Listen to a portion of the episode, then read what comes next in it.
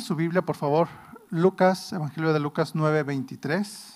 Estamos en una serie de enseñanzas que iniciamos la semana pasada que se llama Como Cristo, o sea, ser como Cristo. Y ese es el tema número dos, se llama seguir a Cristo. Amén. Seguir a Cristo. Dice aquí la palabra de Dios, Evangelio de Lucas 9:23. Y decía a todos, si alguno quiere venir en pos de mí, ¿se lo sabe? Niéguese a sí mismo, tome su cruz cada día y sígame. ¿Ok? Hasta no lo sabemos, ¿verdad? Entonces, somos llamados a seguir a Jesús. ¿Sí? Todos tenemos ese llamado, a seguir a Jesús. ¿sí? Si alguno quiere seguir a Jesús, bueno, el tema es precisamente, tiene que ser como Jesús. Eso, es de lo que se trata. Si queremos seguirle, tenemos que ser como Jesús. ¿sí? No se trata nada más de, de caminar donde el camino no, sino vivir como Él vivió. ¿sí? Practicar la enseñanza que Él nos da. ¿sí? Tenemos que ser como Jesús. ¿sí? Para ser como Jesús, aquí nos dice que hay que dejar de, al decir niegues a sí mismo, o sea, hay que dejar de ser nosotros mismos. ¿Sí? ¿Qué hay que dejar de ser? Nosotros mismos, ¿sí? Para ser entonces como Jesús. Juan el Bautista lo decía así, es necesario que Él crezca y que yo mengüe. O sea, que se vea más Él y menos yo.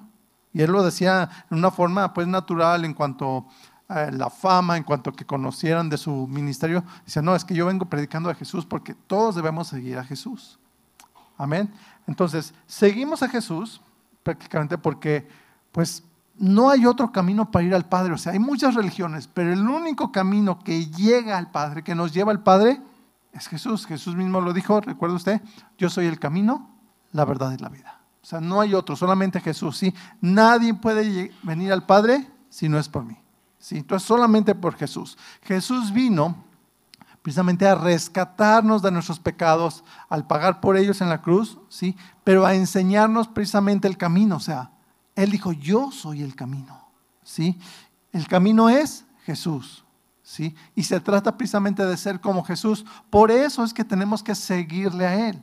¿Sí? Le seguimos a Él, aprendemos de su palabra en la palabra sus enseñanzas en la palabra y, ahí es donde tenemos que seguirle. ¿sí? Jesús es el único que no pecó. Por eso es que le seguimos. Por eso es que debemos aprender de Él. Jesús venció al pecado, venció las tentaciones y solo siendo como Jesús podremos vencer al pecado. Amén. Solamente siendo como Jesús. Deje de preguntarle algo. ¿Cuántos quieren de veras vencer al pecado? ¿Sí? Batallan así, ¿verdad? Y batallamos porque somos pecadores, ¿no? O sea, pecamos porque somos pecadores. No somos pecadores porque pecamos, sino porque somos pecadores, por eso es que pecamos. Y es una batalla, o sea, el pecado está dentro de nosotros. Si nos aisláramos, fíjese, si dijéramos, no, pues aquí los que amamos al Señor, aquí vamos a cerrar la puerta, aquí vamos a vivir.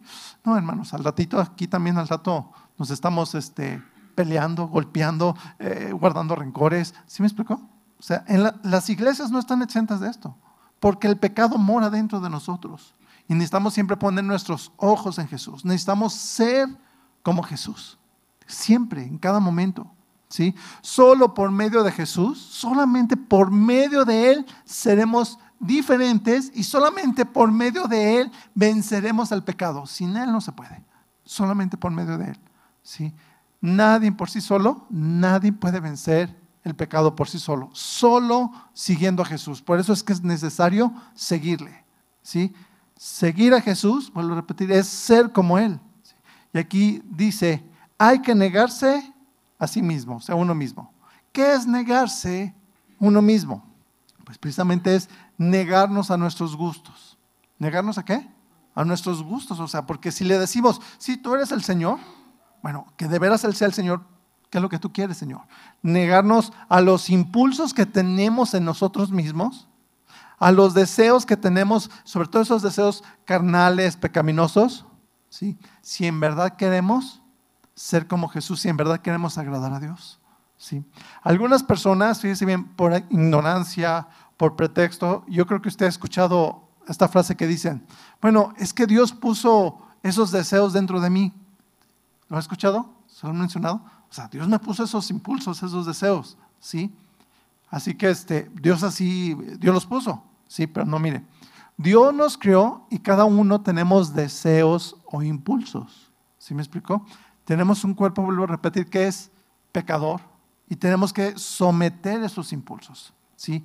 Y si alentamos o damos rienda suelta a esos deseos pecaminosos que todos tenemos, pues no los vamos a poder detener ni vencer.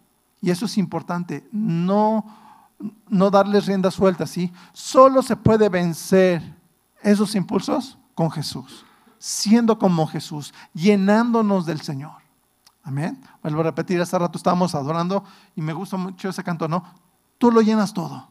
Cuando usted siente que, no, no, no, es que me hace falta algo, usted necesita venir al Señor adorarle. Amén. Y no solamente venir aquí a la congregación, no, no, no.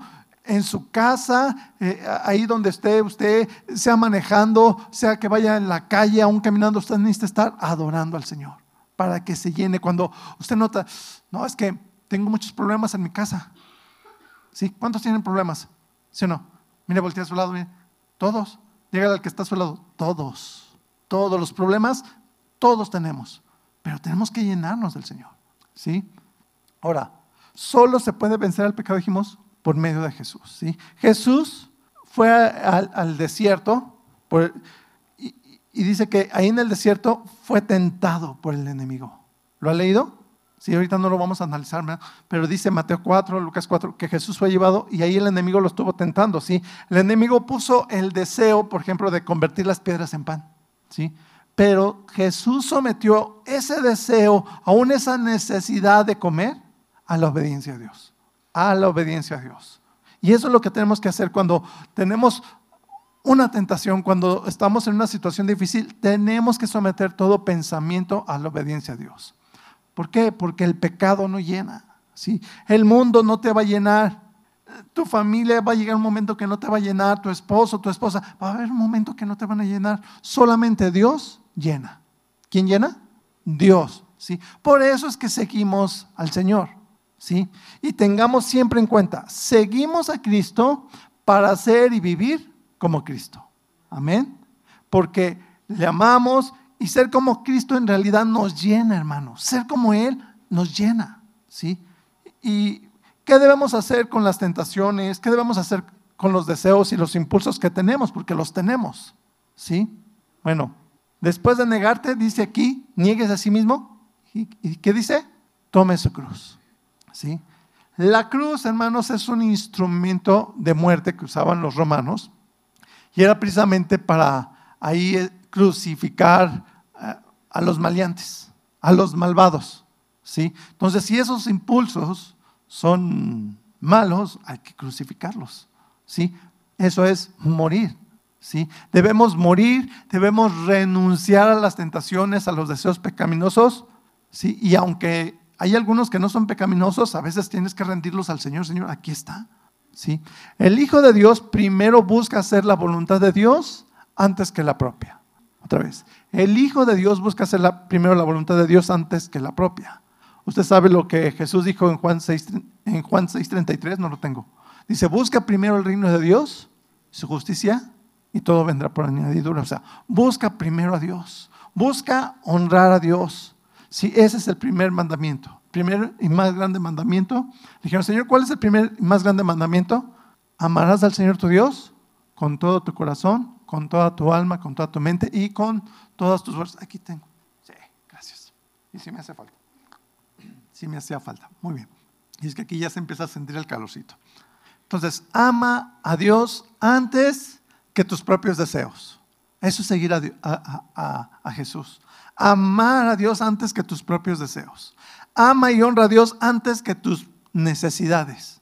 Si usted lo tiene en cuenta, no es que yo amo a Dios antes que mis propios deseos, yo amo más a Dios antes que mis propias necesidades, entonces usted está siguiendo a Cristo. ¿Sí? Ama a Dios más que a tu familia. ¿Más que a quién? Más que a tu familia. ¿Sí? Ama a Dios más que al pecado. ¿Sí? Ama a Dios más que todo lo que hay en el mundo. ¿Sí? El que ama busca el bien y la felicidad del otro.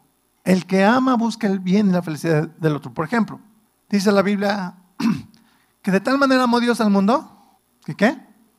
Que dio a su Hijo unigénito por nosotros. O sea, nos amó tanto que dio lo que él tenía, ¿sí? Para que los que creemos no nos perdamos. O sea, Dios busca nuestro bien porque nos ama, ¿sí? Por eso nos enseña y nos dice, hay que ser como Jesús. Sin Jesús estamos perdidos. Cualquier persona está perdido sin el Señor, ¿sí? No solo es creer en Jesús, porque la Biblia dice, hasta los demonios creen, ¿no? Usted le pregunta casi aquí a cualquier mexicano, ¿y tú crees en Jesús? Sí. ¿Has oído de Jesús? Sí. Me acaban de dar un aguinaldo, dicen en diciembre, porque este, celebramos la Navidad. Nos van a dar vacaciones en, Semana Santa porque pues, creemos en Jesús, ¿sí? Pero no es solamente creer así en Jesús, no, es seguir a Jesús como Señor, es ser como Jesús, ¿sí? Seguir a Jesús no se trata de, eh, vuelvo a repetir, de un día irnos a, Israel, ¿verdad? Ahí donde, donde Él caminó, donde se bautizó, ¿verdad? Y, vamos a caminar por donde el, Señor Jesús anduvo. No, eso, créame, eso no llena. Eso es emocional. No. Se trata, vuelvo a repetir, de vivir como Jesús, hablar como Jesús. Vencer el pecado como Jesús. ¿Cuántos dicen amén? ¿Sí? El pecado, fíjese bien, es nuestro enemigo. Dígale al que está a su lado, el pecado es nuestro enemigo. Mucho ojo, ¿sí? ¿Por qué el pecado es nuestro enemigo? Pues precisamente porque el pecado nos separa de Dios. ¿Qué es lo que hace el pecado? Nos separa de Dios. El pecado, hermanos, es nuestra ruina. ¿Sí? El pecado nos hace sentir muy mal y es lo peor que experimentamos porque nos separa de Dios. De hecho, es lo mismo, fíjese bien, cuando nuestro Señor Jesucristo estuvo orando antes de ser entregado ahí en el monte de Getsemaní y que dice que estaba sudando aún como grandes gotas de sangre, su preocupación no eran los azotes, su preocupación no eran los golpes, ¿sí? Su preocupación era que todo nuestro pecado iba a caer sobre él, que se iba a hacer pecado, que el enemigo del pecado lo iba a separar de la presencia de Dios, ¿sí? Y que se iba a hacer pecado iba a sentir esa, soledad. Por eso cuando estaba en la, en la cruz, cuando dijo, Dios mío, Dios mío, ¿por qué me has desamparado? Nuestro pecado cayó ahí en él. Se hizo pecado por nosotros. Fue la peor soledad que experimentó y lo que mató realmente al Señor, créame, aparte de, que podemos decir, pues sí, fueron los clavos, se estaba sofocando por estar con los brazos ahí colgados, pero no, fue el experimentar la soledad, la tristeza, el pecado ahí en la cruz. Por eso es que los soldados y aún Pilato se sorprendió cuando le dijeron, pues ya murió. ¿Cómo? ¿Tan pronto? ¿Qué poco nos duró? No, lo que pasa es que él no había experimentado el pecado. Y cuando el pecado cayó ahí, fue lo peor que pudo experimentar y fíjese bien cómo es que nosotros lo experimentamos. Por eso debemos entender, el pecado es nuestro enemigo, el pecado es el enemigo del Señor Jesús. ¿Me explicó? Por eso el pecado es nuestro enemigo. El pecado es lo peor que experimentó el Señor Jesús cuando tomó nuestros pecados, porque los separó del Padre. Y es lo mismo. Debemos entenderlo. El pecado me separa del Padre. ¿Sí? Por eso, hermano, hermano, necesitamos vencer al pecado. ¿Qué necesitamos? Vuelvo a repetir, el Señor ya pagó por ellos en la cruz, ya lo llevó ahí, pero ahora nos dice, tienes que vencerlo. Necesitamos ser diferente. Y eso es solamente siguiendo a Jesús, poniendo los ojos en Jesús. ¿sí? Y el Señor dijo, el que a mí viene, no le echo fuera. También dijo, y el que busca, haya. El que llama se le abre. ¿Me explicó?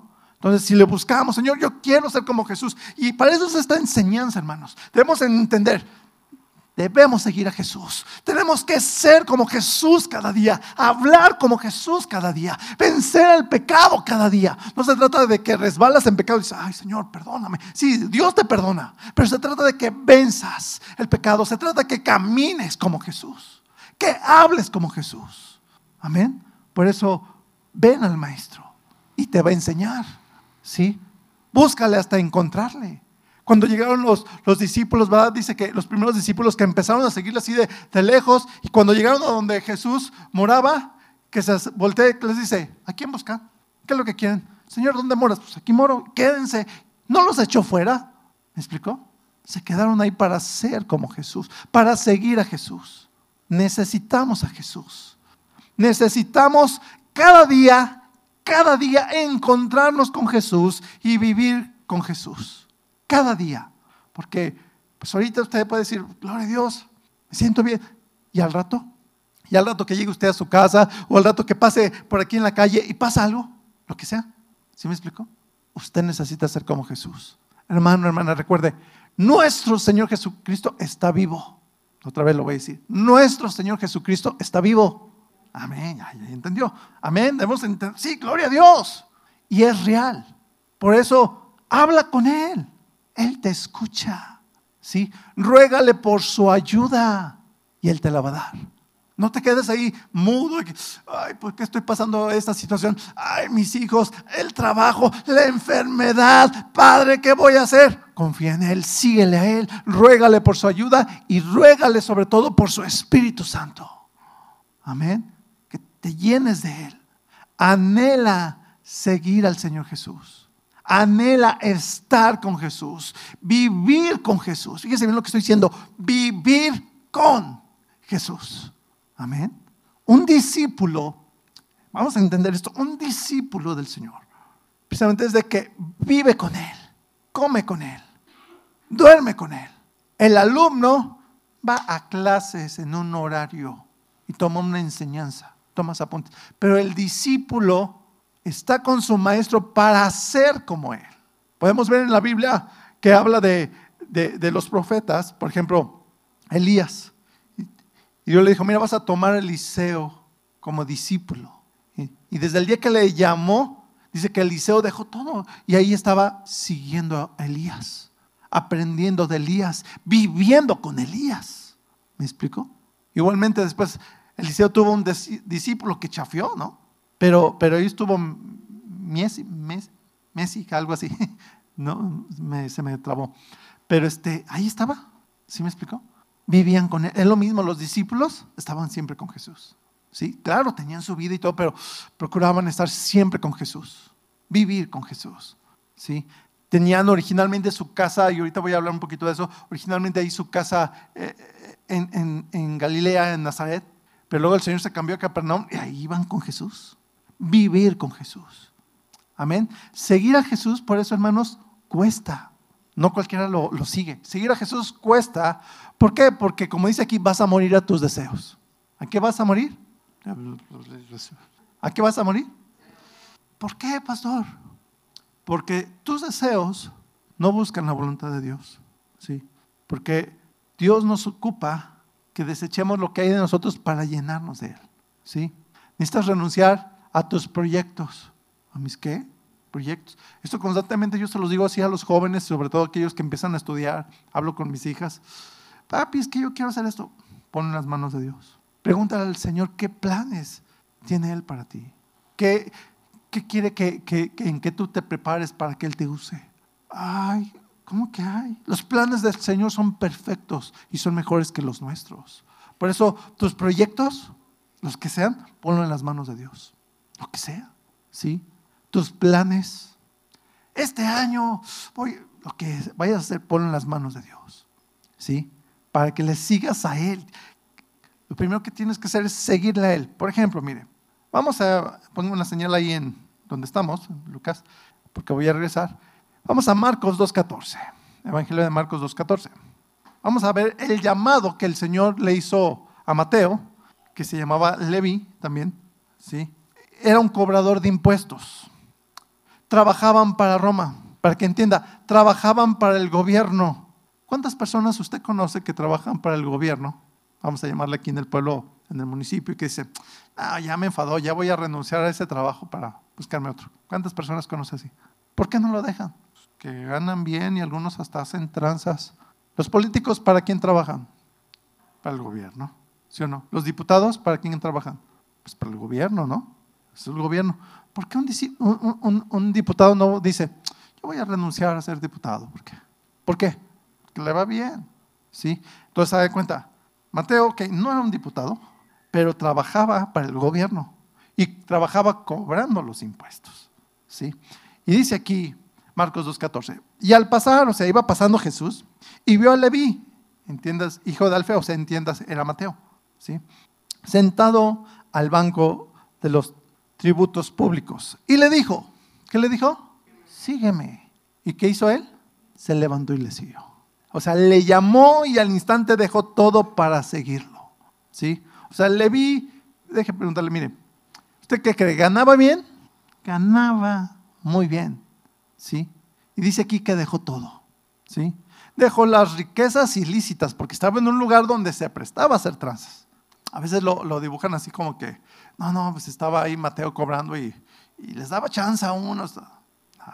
era precisamente alguien que también se prestaba al soborno, o sea, hacía tranzas, ¿sí? Mentía a veces en los reportes, dejó las mentiras, dejó las tranzas para seguir a Jesús, ¿sí?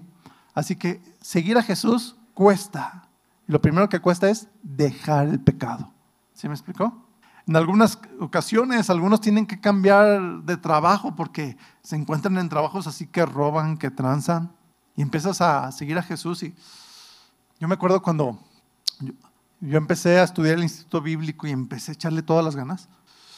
Y también eh, eh, trabajaba yo de mesero en un lugar de eventos. Y luego los meseros este, me decían, no, mira, vas a vender el refresco, pues deberíamos de venderlo en tres pesos, porque así los, se cobran, ¿no? Pero todos aquí estamos de acuerdo que los cobramos a cinco pesos y esos dos pesos son para ti. No deben de saber los dueños. ¿Cómo se le llama eso? ¿Eh? Trazas. ¿Sí me explicó? O sea, y así varias cosas, ¿no? Entonces, cuando yo empiezo a tener la convicción, dije, no. Dije, si voy y le digo, me voy a echar todo encima. Me los voy a echar todos encima. No, mejor, ¿saben qué? Adiós. Yo quiero seguir a Jesús. ¿Sí me explicó? Lo mismo que, que, hizo aquí Leví, o sea, Mateo. Dijo, no, este trabajo no, no estoy haciendo lo que honra a Dios. Sí se puede, ¿eh? pero él dijo, yo voy a honrar a Dios como debe de ser. ¿Sí? Así que si usted quiere servir o prepararse para servir, y fíjese bien, y tal vez tu trabajo no te lo permite porque algunos así es, ¿sí? Yo le invito a orar para que Dios le muestre qué hacer. Yo no le voy a decir qué tiene que hacer. Usted tiene que orar y que Dios le muestre y a usted decide qué hacer. ¿Me explico? Ahora, ojo, no diario es cambiar de trabajo, ¿eh? Que sea, ah, entonces tengo que cambiar de trabajo. No. Servir al Señor, vuelvo a repetir, cuesta un esfuerzo extra. O sea, tienes que eh, seguir al Señor en tu trabajo. Vamos adelante, Evangelio de Lucas 5.11. Les voy a poner otro ejemplo. Lucas 5.11.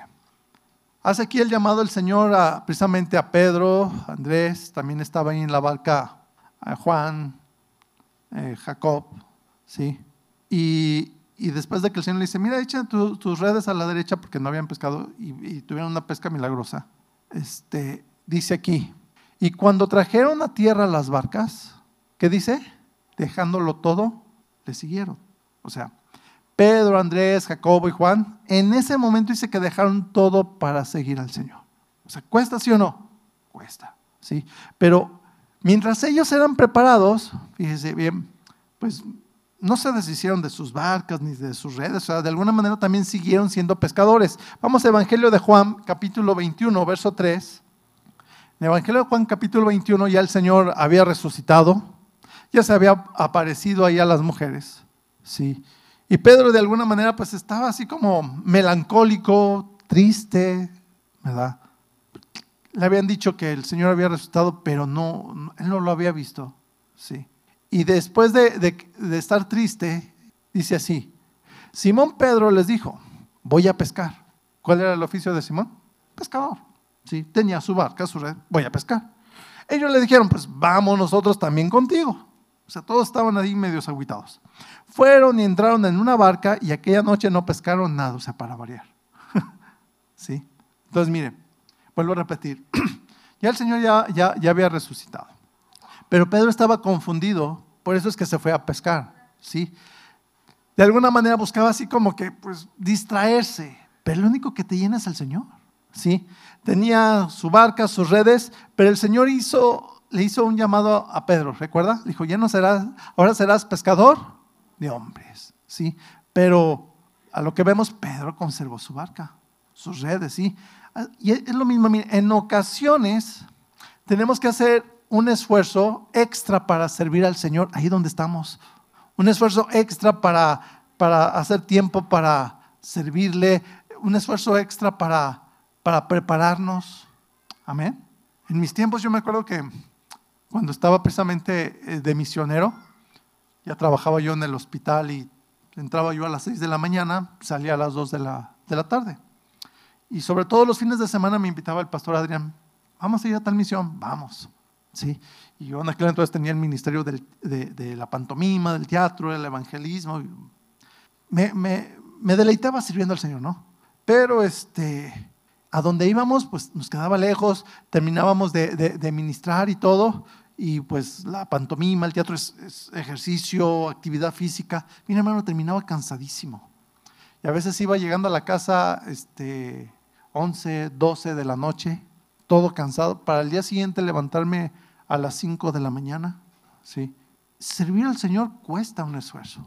¿sí? En ocasiones, yo me acuerdo de una ocasión que, nos dijo el pastor de, jóvenes, ¿saben qué? Nos invitaron a León, Guanajuato y le dije, no, no puedo, estoy trabajando. Y, éramos un grupo de jóvenes grandes, éramos como unos, llenamos un camión, pero pues sin exagerar voy a decir unos 30. ¿sí? Pues ya todos pueden, nomás faltas tú. No, hermano. Y me acuerdo que ese día tuve que, que, yo entraba a las seis, tuve que llegar a mi trabajo como a las cuatro y media, adelantar mi trabajo, hacer todo lo que tenía que hacer, este, y pedirle permiso a mis jefes para que me dejaran salir y encargarles que entregaran mi trabajo este, unos, unos compañeros. Y este, ya me dijeron, pues mira, el camión sale a tal hora, pues yo los alcanzo allá, porque no alcanzaba yo a llegar a esa hora. O sea, cuesta. Yo tuve que irme aparte, pagar mi camión, pero estar ahí, o sea, servir al Señor cuesta. ¿Sí me explicó? Pero tienes que seguirlo. ¿Sí?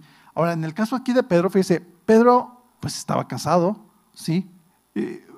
Porque dice que en una ocasión Pedro este, sanó a su suegra, señal que estaba casado, ¿sí? Entonces Pedro tenía que trabajar para suplir las necesidades de su familia, hacer tiempo también para ser capacitado y estar con nuestro Señor. ¿Me explicó? Entonces todos tenemos una familia, tenemos este trabajo, pero tenemos que hacer tiempo para estar con el Señor, tenemos que hacer tiempo para ser capacitados y servirle. Tenemos que seguirlo, ¿sí? Otro ejemplo, por ejemplo, la Biblia habla de Pablo. Pablo trabajaba haciendo, en aquel entonces se hacían las tiendas de campaña. Era, muy usual, ¿sí?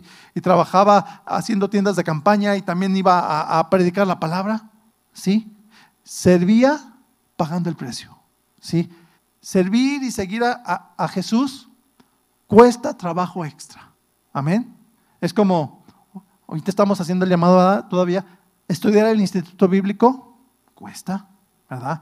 Porque tienes que apartar un tiempo para estudiar, tienes que apartar un tiempo para tomar las notas, mandarlas. Cuesta, ¿sí o no? Sí, pero vale la pena, o sea, en vez de estar viendo la tele, en vez de estar haciendo otras cosas, nos esforzamos por aprender más del Señor y somos bendecidos. ¿Sí? Así que seguir al Señor cuesta, ¿sí?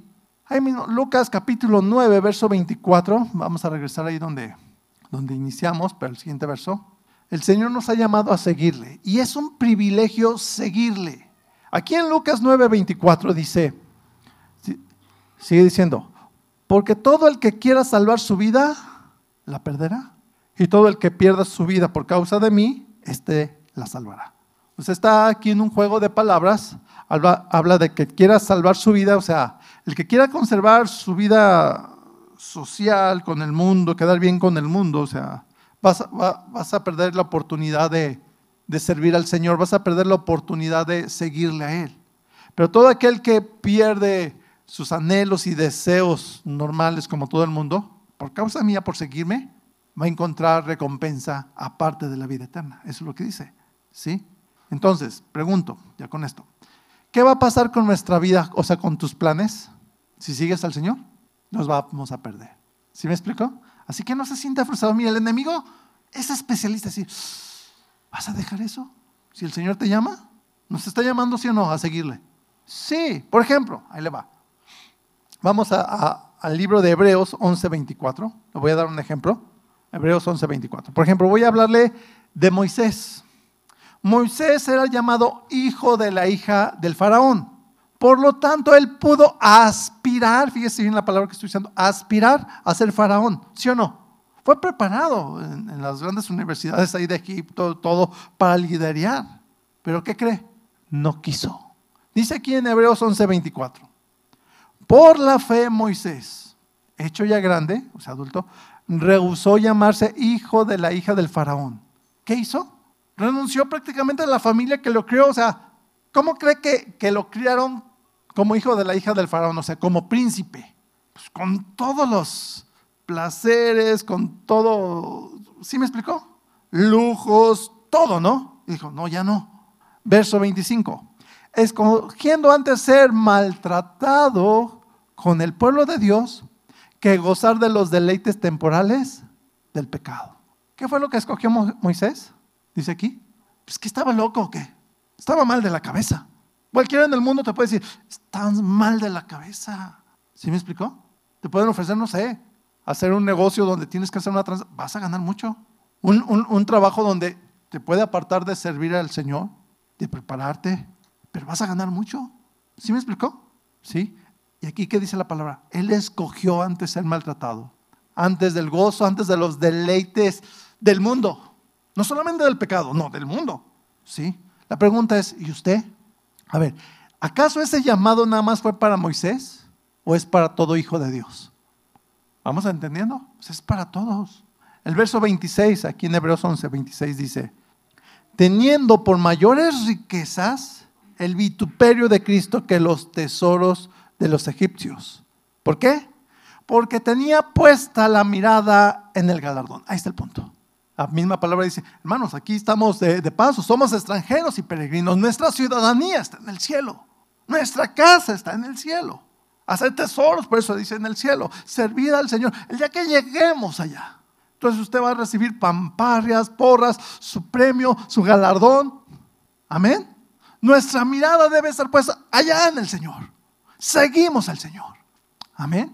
Y es un gran gozo decir, el día que llegue ya, ah, qué bendición, ¿no? Yo, yo, yo, lo menciono así, mire, es como el día que partió mi mamá con, con, el Señor, yo les digo, no, hermanos, o sea, fue, fue un, paro cardíaco y quisieron regresarla y, se fue y otra vez regresarla como tres veces. Le digo, no, hermanos, es que yo les digo, si ella vio lo que había allá, pues, ¿para qué se regresa? ¿Sí me explicó? O sea, vamos a estar, los que estamos en Cristo vamos a estar mejor. Los que estamos en Cristo vamos a llegar a casa. Amén. Lo que, lo que ahora vemos por fe y que experimentamos aquí en la presencia de Dios, no, no, allá, hermano, ¿sí? Y eso es lo que estaba viendo Moisés, no, no, no. Hay un galardón, hay algo mayor que las riquezas de los egipcios. Hay algo mayor que el pecado, hay algo mayor. Por eso seguimos al Señor. Que aquí este, nos podrán llamar este, tontos, desperdiciados. ¿Cómo estás desperdiciando tu vida? ¿Cómo voy a creer que estás ahí? Y este, ¿qué? Estoy siguiendo al Señor. Pero podrías estar mejor. No, estoy mejor ahora. Nuestra mejor vida es ahora en Cristo y será muchísimo mejor el día que lleguemos a su presencia allá arriba. Amén. Esa es la verdad. Entender que es mejor, sí, estar con el Señor, sí, es mejor aún las persecuciones por ser cristiano. El enemigo te podrá atacar, poner tal vez hasta, si quiere, depresión. Pero si tenemos bien en cuenta, yo sigo a Cristo. ¿Sí? ¿Cómo, cómo, la pasó el Señor? ¿Cómo estaba ahí antes de ser entregado en el monte Getsemaní? Preocupado. No estaba deprimido, pero casi ahí estaba, ¿no? Porque sí iba a ser pecado pero sabía cuál era el fruto. Y es lo mismo, hermanos. Debemos saber cuál es el fruto, cuál es, cuál es nuestra meta, estar allá con Él. ¿Sí? ¿Cuáles son las persecuciones por, ser cristiano, por ser santo? Ay, sí, el padrecito, la monjita. Ay, ya vas a empezar con tus rollos. No, no me digas nada. No, no, espérame. De la abundancia del corazón habla la boca y eso es lo que hay en mi corazón. Amo al Señor. Amén antes que los tesoros de Egipto. ¿sí? Recuerde que Egipto simboliza el mundo. ¿sí? El mundo es el sistema en el que vive la gente que es contrario a la voluntad de Dios. Otra vez, el mundo es el sistema en el que vive la gente que es contrario a la voluntad de Dios. O sea, por eso es que ignoran a Dios, ¿sí? Y deshonran a Dios. O sea, no de ignorarlo totalmente que Dios no existe. sí, ahí está Dios. Pero lo deshonran y piensan que Dios nomás es una religión y no es así. Lo deshonran, por ejemplo, por eso es que el mundo está lleno de pornografía, lleno de prostitución, cada vez con más homosexualismo, lleno de fornicación, de adulterio. Todo eso es en contra de Dios y es en contra de la palabra. Todo eso está en el mundo, ¿sí? Pero quienes los practican todas estas cosas de, inmoralidad sexual, de trans así, se deleitan todavía en ello, ¿sí? Y el mundo, vuelve a repetir, solamente toma de Dios, solamente como una religión, pero sin santidad, porque se olvidan que Dios es santo. ¿Sí? Ignoran qué que, es la santidad de Dios. Ignoran que Dios nos ha llamado a ser santos y solamente nos han pintado que santos son aquellos que hacen milagros. Y no es así. Santos son aquellos que guardan su vida para Dios y siguen al Señor. Amén. Somos llamados a ser santos, somos llamados a seguirle. ¿sí? Cuando entendemos que Dios es santo, o sea, sin perversión, sin maldad, cuando entendemos, sí, en Dios no hay perversión, en Dios no hay maldad, fíjese bien, o nos arrepentimos de nuestro pecado porque decimos, yo estoy haciendo esto, ¿verdad? O nos alejamos de Dios. No, no, no, voy a seguir con mi vida, ¿sí? Otras personas de pronto son indiferentes. Pero la pregunta es, ¿de cuáles es usted? ¿De los que se arrepienten de su pecado? ¿De los que se alejan de Dios o de los que son indiferentes? Porque también en la iglesia hay algunos que son indiferentes. Pues sí, el pastor dice eso, pues sí. No, no, no, lo dice la palabra y así es Dios. ¿De cuáles es usted? ¿Sí? Jesús nos llama a seguirle en santidad, ¿sí? Porque sin santidad nadie verá a Dios. Santidad del corazón, de lo que hay aquí adentro.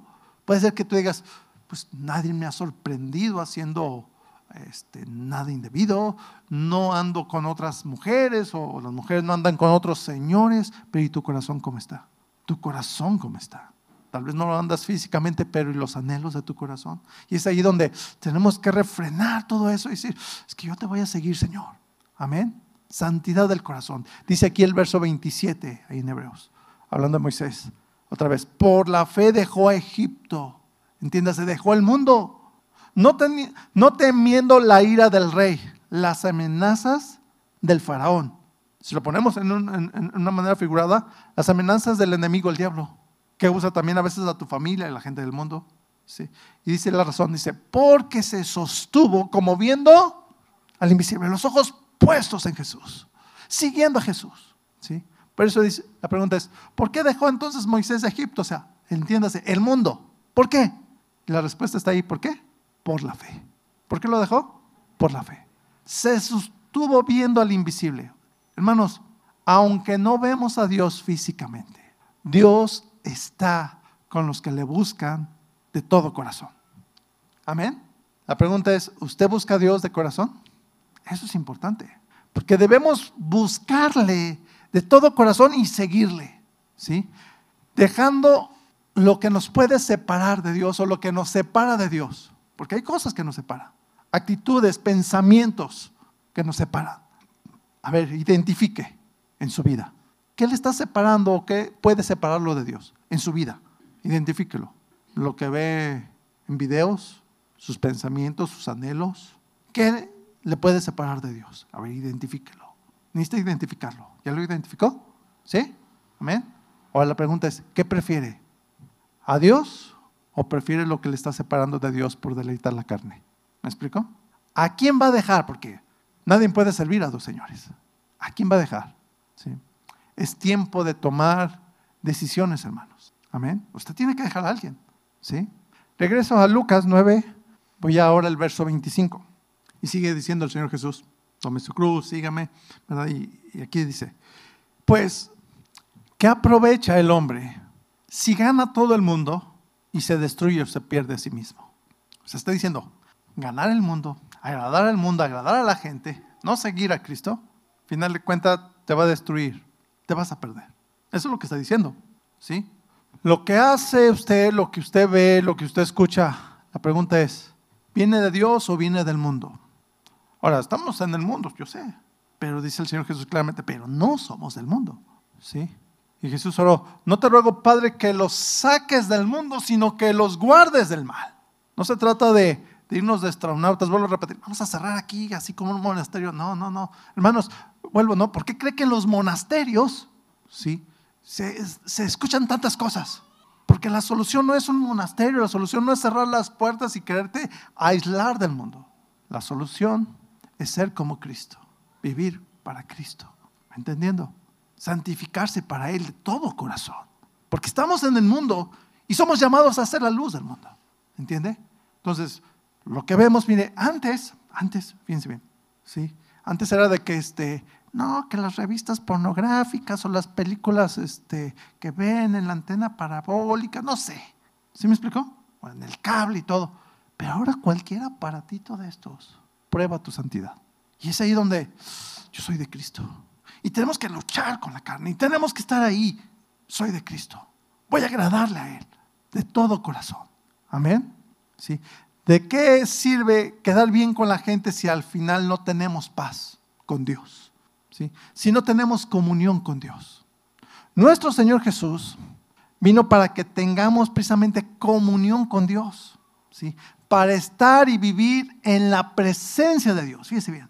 Nuestro Señor Jesús vino para que podamos vivir y permanecer en la presencia de Dios. Si no vivimos en la presencia de Dios, estamos perdiendo el propósito de la salvación.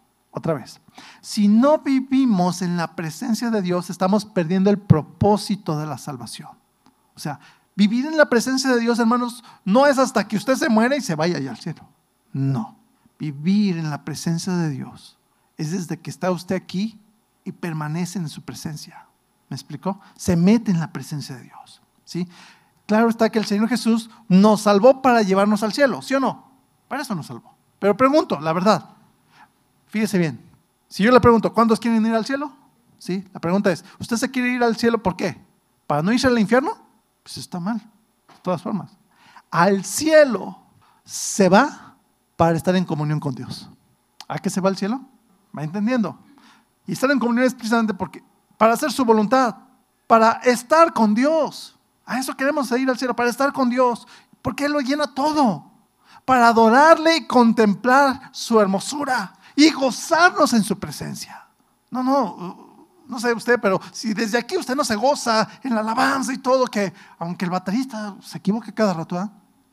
este, no, hermano, o sea, no estamos perdiendo lo más importante. ¿Sí me explicó? Digo, el baterista soy yo, para que si alguien no se dio cuenta.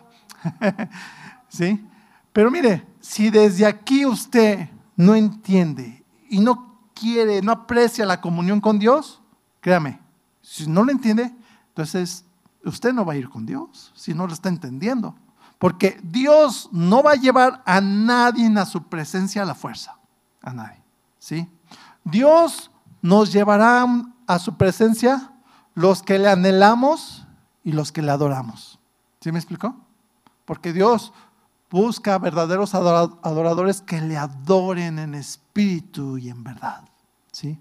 Entonces, los que queremos seguirle debemos anhelar su presencia. Si usted ha entendido o, se está dando cuenta, creo que no anhelo mucho la presencia de Dios, pídale perdón. El Señor le estaba regando. No había entendido. Y empiece usted a anhelar a Dios. Empieza a reconocer, Señor, yo necesito anhelarte más, yo necesito estar más contigo. Anhele adorar más a Dios. ¿Sí? En todo tiempo, no nomás aquí cuando estaba el grupo, en la, en la congregación, no, en todo tiempo sea usted un verdadero adorador. Eso es seguir a Cristo. ¿Sí? Anhele estar en la presencia de Dios. Vuelvo a repetir, no que está usted en el cielo, no, no, no. Sino que percibe usted en la presencia de Dios. Los profetas continuamente decían, viva Jehová en cuya presencia estoy.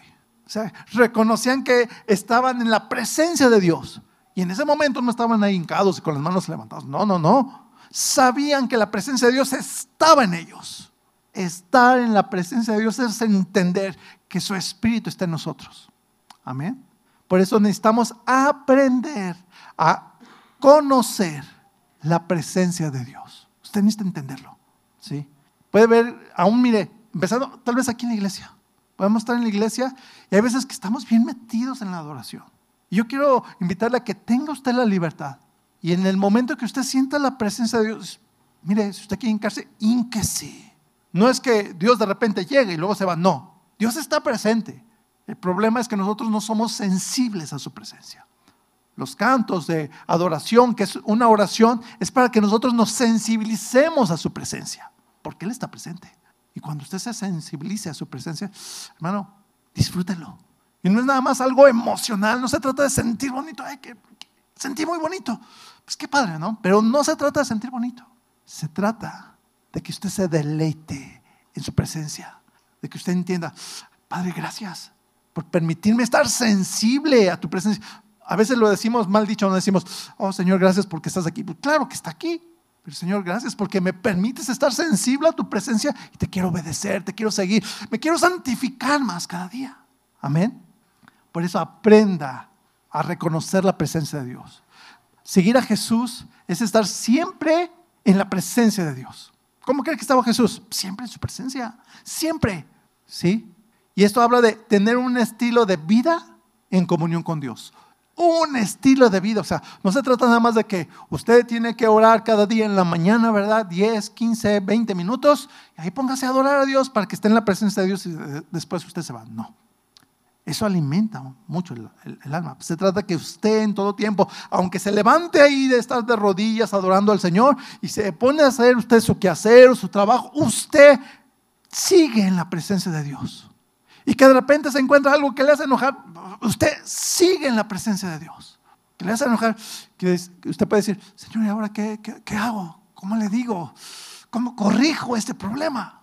Usted, usted en la presencia de Dios. Y créame, el Señor le va a mostrar qué hacer. Usted puede decir, híjole, no, no sé qué, qué, digo. ¿Usted, ¿Usted cómo cree que, por ejemplo, cómo cree que le hacemos los pastores cuando llega alguien con sus problemas? Pastor, fíjese qué pasó este problema. ¿Usted cree que nos la sabemos de todas a todas? No. En ese momento oramos, Señor, ¿qué quieres hablarle? ¿Qué quieres decirle? Es lo mismo cuando llega usted con sus hijos, con sus familiares. Señor, ¿qué quieres hablar? ¿Qué quieres mostrar? Amén. Es permanecer en su presencia en todo tiempo. Si de por algo se, enoja, otra vez, en la presencia de Dios. Cuando se siente vacío, empiece a adorar a Dios nuevamente, llénese de la presencia de Dios. algunos dicen, no hermano, ya me trae el diablo, pues porque no estás en la presencia de Dios, métete más con Dios. el diablo ahí está, dice la Biblia, nuestro alrededor buscando a quién devorar. No se lo vamos a impedir, pero nuestro Padre sí va a impedir que haga algo si Él no se lo permite. Y si Dios, nuestro Padre, permite algo es porque Dios está con nosotros y no nos permite pasar más allá de lo que podemos soportar. Porque fiel es Dios. ¿Me entendiendo? Y si pasamos algo es para que doblemos nuestra rodilla.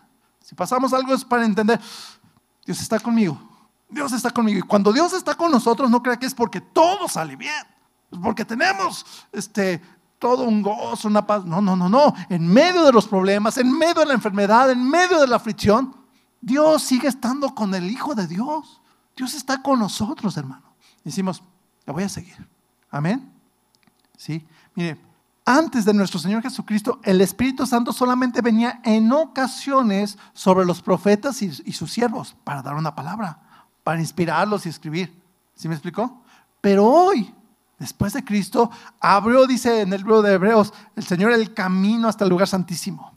Hoy el Espíritu Santo vive en los hijos de Dios y somos templos del Espíritu Santo. Amén. ¿Cuántos tienen el Espíritu Santo?